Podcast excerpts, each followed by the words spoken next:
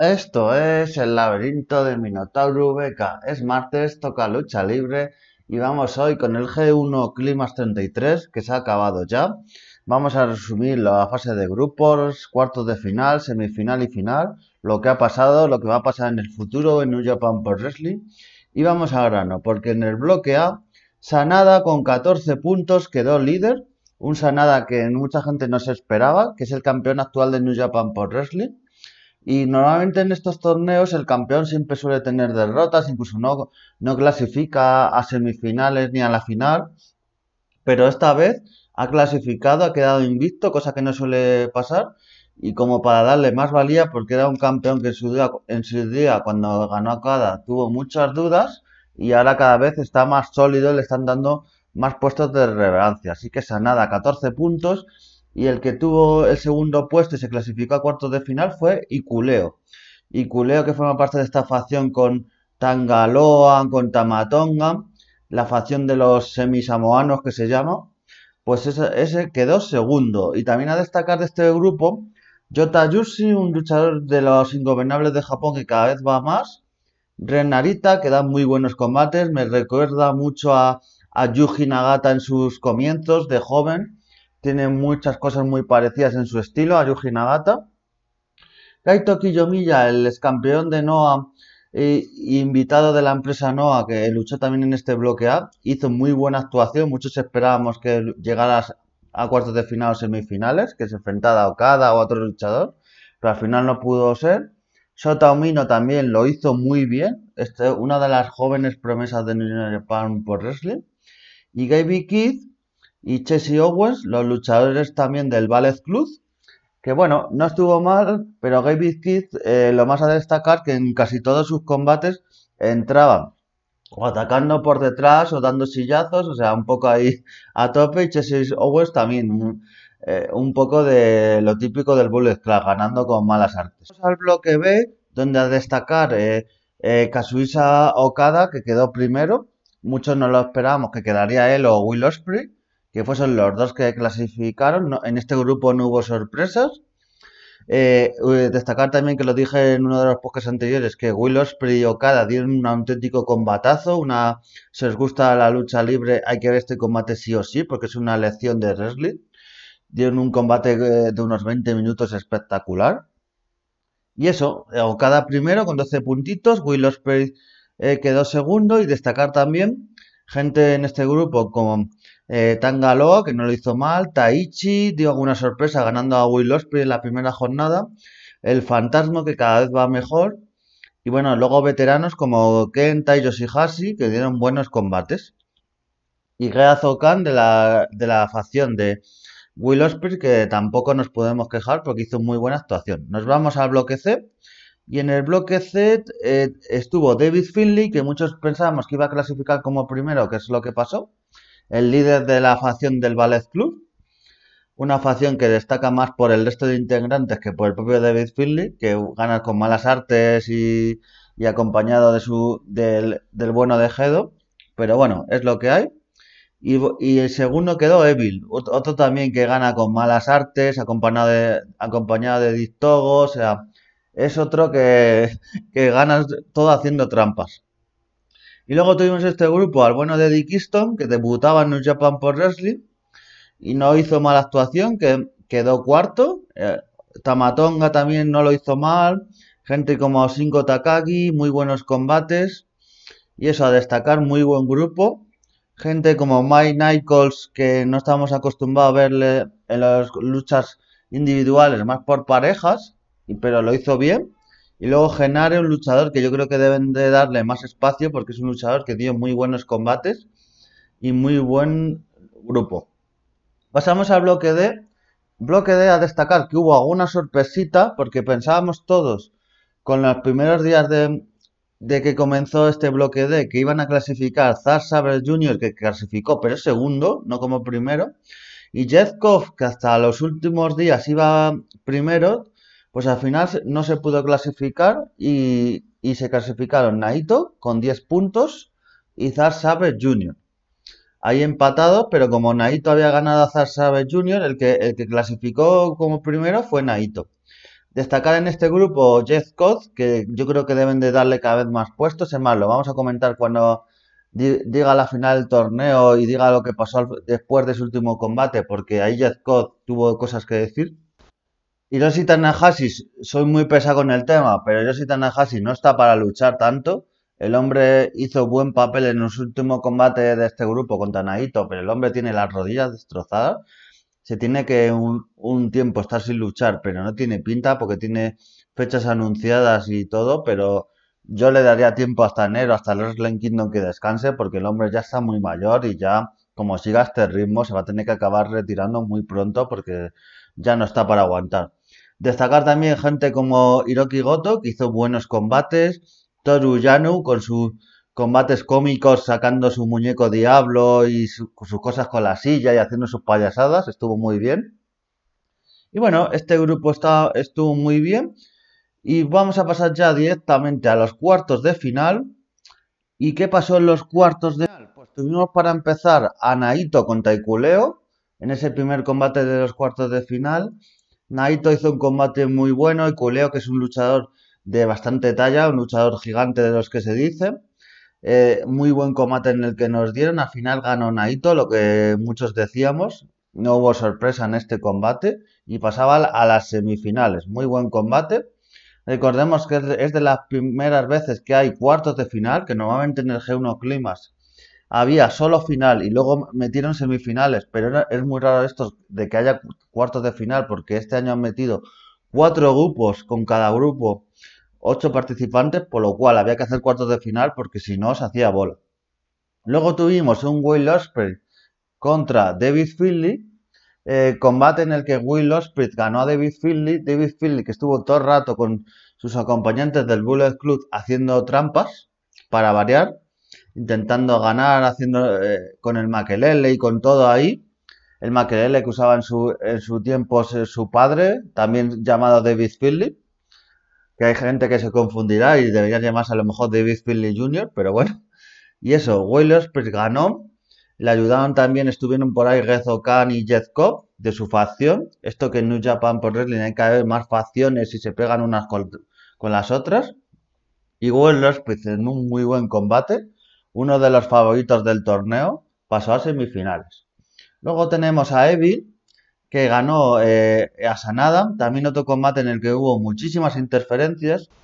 Y Sanada, que forma parte de la facción Cinco Chicos, pues Sanada eh, no le ayudaban y a Evil todo el rato le estaban ayudando y eso, al final Evil acabó ganando a Sanada y pasó a, las semifinales, pues eso, Sanada, que estaba invicto, pero cayó en cuartos de final, también tiene el codo un poquito como vendado y lo tiene un poco con lesión, así que yo veo bien que, mm, bueno, diría bien que, que le dieran descanso, pero es que luego en los semifinales y final luchó en combates de, grupo, eh, luchaba igual, o sea que tampoco le han dado mucho descanso, pero bueno. Pasamos al, siguiente combate, los dos platos fuertes de la noche, y uno de ellos fue eh, Karusa Kada contra Zack Sabe Jr., la técnica de Zack Sabe Jr., un luchador británico de la vieja escuela, que te pone ahí tu sumisión, tu suples, te hace un poquito de todo y causa cada que vamos a hablar del dios de la lucha libre, el dios del wrestling, el hombre que tiene más combates 5 estrellas y 6 estrellas en la historia, el hombre que si no has visto lucha libre y ves un combate suyo y dices que no te gusta, hay que quitarte el carnet de que te gusta la lucha libre, porque este hombre es verdadera lucha libre, da cátedra, enseña lucha libre. Bueno, Okada ganó a Zack Saber Jr., un combate muy bueno, hasta el final no, no vimos quién iba a ganar, mucha incertidumbre. Yo pensaba que a Zack Saber Jr. le iban a dar el paso de, que ganara y que quizá llegara a semifinales y final, incluso que llegara al torneo. Yo le veía como uno de los favoritos porque está haciendo un muy buen año. Recordemos que a principios de año ganó el campeonato que han creado de New Japan Televisión. Eh, también es un poco lío porque New Japan cada vez tiene más títulos, es, eh, tiene títulos y títulos, pero bueno, se, se les está haciendo bolas un poco esto. Y eso, Okada pasaba a semifinales, muy buen combate, os recomiendo que lo, de lo mejor de este torneo y lo recomiendo que lo veáis. Así que muy, muy, muy recomendable este combate. Y bueno, vamos a pasar a semifinales y a semifinales tuvimos por un lado a Naito contra Will Ospreay Naito contra Willows, combatazo espectacular. Se estuvieron dando absolutamente con todo. Eh, parecía ya en la fase final que Willows era el que iba a ganar.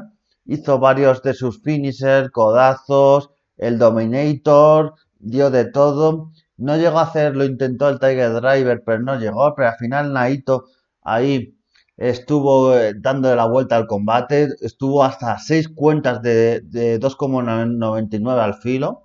Pero al final lo pudo remontar y Naito clasificó a la final, le ganó de manera épica. Todo el público gritando Naito, Naito. Y Naito que cada vez tiene más al, al público en el bolsillo. Que ha tenido un año un poquito eh, caído de menos a más. Recordemos que tuvo el combate final de retiro de Keiji Muto, que, le ganó y retiró a este luchador. Así que, y luego poco a poco ha tenido lugares más determinantes en la cartelera. Así que, muy bien, Naito. Naito pasa a la final. Y tuvimos, y en el siguiente combate tuvimos a Okada contra Evil. Otro combatazo de, de Okada Okada lo que digo, que da, da, cátedra de lucha libre y tiene un muy buen combate. Evil todo el rato, a ver, es un personaje y todo, pero es un poco como pasa con Roman Reigns WWE. Todo el rato ganando con interferencias, entrando gente a ayudarle, ya un poquito cansa. entró gente de su facción como Dictogo y tal, pero Okada al final del combate Dejó a todos caos, se los cargó, los echó fuera del ring, ya hizo un Game a, a Evil, dijo esto se ha acabado ya, y ya cuenta de tres y Okada pasaba a la final, y teníamos una final con sabor clásico, teníamos a Naito, eh, eh, por un lado, Naito que había ganado el G1 Climax dos veces, y Okada que lo había ganado tres veces, podía ser esta la cuarta, y podía ser la tercera seguida, o sea, podía ser historia en el G1 Climax. ¿Y qué pasaría? Fue un combate muy épico, aunque yo a mí me ha gustado más el Will Ospreay contra, contra Naito o el Okada contra Zack Sabre Jr. No creo que es de los mejores combates del torneo. No ha estado mal. Pero bueno, una final muy reñida. Pensábamos muchos que Okada podía ganar eh, y, llegar a, la a Wrestling Kingdom y quizá Will Ospreay en el camino ganara a sanar el campeonato y tener un Will contra Okada o un combate de ese estilo, parece que los tiros van a ir por otro lado porque al final Naito ganó, ganó en un combate muy épico, haciendo primero sumisiones y, luego haciendo tres gusanitos seguidos. Le hizo tres gusanitos seguidos a su rival, a Okada. Y eso, Naito eh, gana el torneo, Naito estará en el, eh, si no lo pierden por el camino, estará en la final de, de Wrestling Kingdom, letalno por el campeonato de New Japan. Eh, en este camino a Wrestling Kingdom, nadie que haya ganado el GN1 Climax ha perdido esta opción, que siempre la pone en juego en pay-per-views, pero nunca la ha perdido. No creo que pase con Naito. Sería un poquito tirar el maletín a la basura, o sea, yo espero que no lo haga.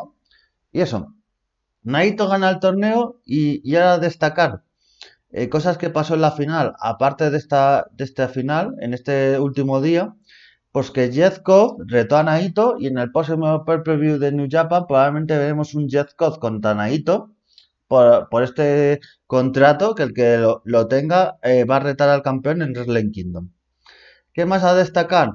Que muy buena noticia para los amantes de la lucha libre en parejas, Mike Nichols y Sage Hasten, los integrantes de TDMK, que yo en su día cuando los veía en Noah eran una de las mejores parejas de Noah, lo hacían súper bien, pues van a retar a Hiroki Goto y Yoshigashi por los campeonatos de parejas en el próximo preview. Todo se va ya tomando forma y vamos teniendo ya para el próximo preview combates. Vamos a tener a Evil, ojo al dato, a Evil es campeón de New Japan por Wrestling, que ha hecho un muy buen torneo, retando a Sanada, que tuvieron ese combate de cuartos de final, pues le va a retar por el campeonato y yo tengo dudas de que no lo ganen. Yo veo muchas dudas de que Sanada llega a enero como campeón. Está siendo un muy bueno campeón, pero a lo mejor con Tanaito le buscan otro rival. Un Evil, un Jota Yushi, que y tengamos un, una lucha entre los ingobernables de Japón y se rompa la facción. O sea, pueden pasar muchas cosas. Y eso eh, vale mucho la pena. También destacar que en estos días ya de cuartos finales y semifinales pudimos ver a otra gente como a Yoshi Tenzan, el luchador veterano que enfrentó a Tomohiro Ishii, pero este luchador ya está muy mayor. Tú le ves hace 8 o 9 años y le ves ahora, ya no está, está muy delgado, muy demacrado, tiene casi 60 años y yo creo que ya se debería retirar. Hay el luchador de Japón que tiene muy buena forma con 50 años, como pasa con Togio Makabe, Yuji Nagata y otros, pero este Yoshi Tenzan ya se debería de retirar, ya, ya pasó su época y ya debe ya de dejarlo ring porque ya el estado en el que está no merece la pena verlo. Y eso, un torneo G1 Christmas que ha merecido muchísimo, muchísimo la pena, de los mejores que he visto yo en la historia, aunque eso es mucho decir porque hay, ha habido torneos muy grandes, es de lo, para mí es de los, de los mejores torneos de la, del wrestling, luego estaría el bola de por guilla o otros, pero bueno, muy destacar y todo va tomando forma y ahora poquito a poco vamos a ir tomando un camino desde, desde agosto hasta enero, casi nada, casi seis meses y vamos a tomar un camino hasta el, Wrestling Kingdom, a ver qué combates va a haber, si va a haber gente de otras empresas, si tendremos un World Respect contra Kenny Omega 3, que se rumorea, ya que parece que en Londres no lo va a haber, que se rumorea y no va a, no va a verlo en Londres, probablemente sea o en Wrestling Kingdom Dominions, todo va formando, tomando forma. Y bueno, como va a ser al final un programa un poquito breve, vamos a destacar este fin de semana qué más ha pasado. Pues que en Triple Manía, Triple Manía 31, que iba a hacer un programa aparte, pero como es un, ha sido un evento tan decepcionante que, que no vale la pena ni hacer un programa propio, porque es que todos los resultados que, que vaticimábamos al final han pasado Clan le ganó la cabellera a San Adonis. Como dije yo y pronostiqué, a Elia Par y a Rus le han metido el relleno y no valía la pena que estuvieran ahí en la lucha, les han metido para rellenar. Al final ha pasado lo que todo el mundo preveía.